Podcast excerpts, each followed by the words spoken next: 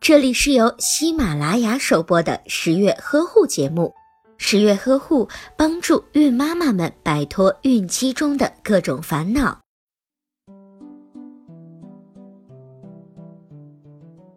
十月君经常在微信的后台看到询问皮肤瘙痒的孕妈妈，还有的更是发来了照片。她们有的身体呀是局部的红肿，有的是全身长满了小疹子。十月君啊，真的是看在眼里，疼在心里。所以今天要给大家科普一下皮肤瘙痒的问题。我们首先来讲一讲妊娠期的多形疹。多型妊娠症一旦出现，就会持续整个孕期，往往会因为瘙痒而严重影响到孕妈妈的睡眠。不过，由于这类皮肤疾病大部分属于良性，对于胎宝宝和孕妈妈的健康并不会造成太大的伤害。它的症状是会出现类似荨麻疹或者是不规则的丘疹，通常在产后一周，症状就会逐渐的减轻，直至消失。一般产生的部位以肚皮周围为主，会向大腿、手脚等部位扩散。在孕晚期，尤其是初次怀孕、多胞胎或者是孕期体重增长过快的孕妇，比较容易发生这类的状况。接下来，我们再说一说妊娠痒疹。妊娠痒疹可表现为阵发性和持续性两种情况。经常在集中精神的时候，瘙痒的感觉会变轻，或者是会停止痒的感觉。第二种情况，在晚上想要睡觉的时候，瘙痒的感觉会加重，难以入睡。它的症状是无皮疹，但是是有红色或者是淡粉色的粒粒样丘疹。一般妊娠终止时，痒痛感就会自行的消退，多发于四肢的身侧、躯干上部。早发型妊娠痒疹多在妊娠的十二至十六周发生，迟发性妊娠痒疹多发生在妊娠晚期，尤其是产前的两周之内。还有一种则是瘙痒性毛囊炎，孕妈妈由于新陈代谢比较旺盛。出汗比较多，如果不注意清洁卫生，很有可能会引发妊娠瘙痒性毛囊炎。它的症状是有如青春痘的小包，或者是红色的疹子。产后两周大多会逐渐的消失。最后一种就是胆汁淤积瘙痒症。妊娠期肝内胆汁淤积性瘙痒症主要由肝胆功能失调引起。表现为孕妈妈肝脏代谢比较慢，胆汁难以排出，连带皮肤瘙痒。它可能会诱发黄疸、胆内酸度过高等情况，严重的时候可能会导致早产，甚至是死胎。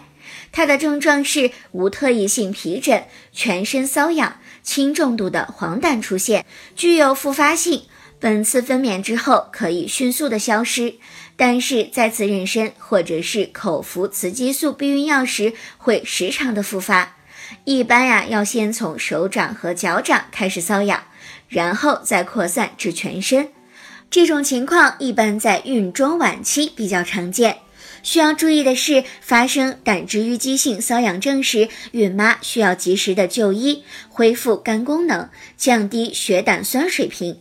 最重要的是要时刻的关注胎宝宝的状况，以防止胎儿缺氧。那么，究竟是什么让我们的准妈妈一痒再痒呢？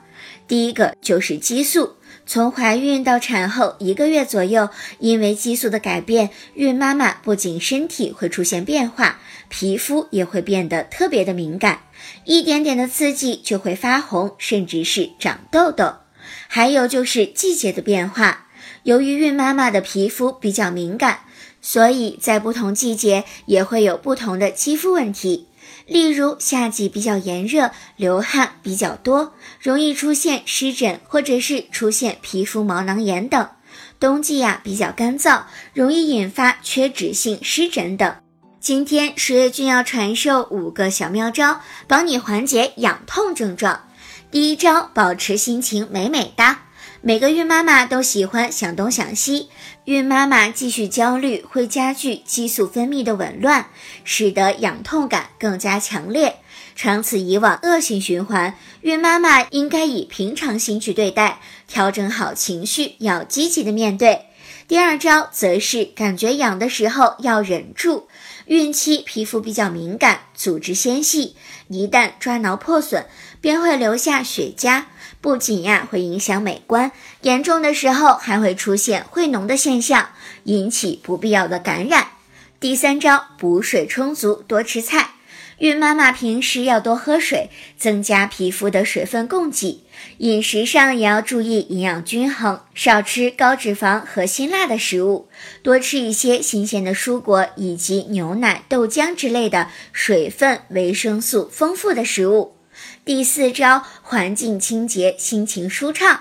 孕妈妈应该尽量少去花草比较多的地方，避免花粉过敏或者是蚊虫的叮咬。另外也要注意居住环境的清洁，天气好的时候可以经常的晒被子、清洗床单、床罩，保持室内通风干净。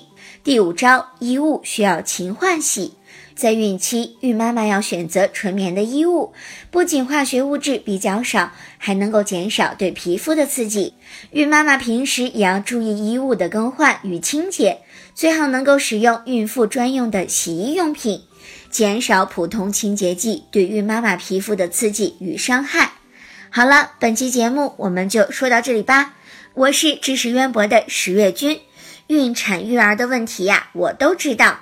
你想了解任何问题，都可以在微信当中搜索“十月呵护”的公众微信号，你可以在那里向十月君进行提问，十月君会耐心的解答你所有的问题。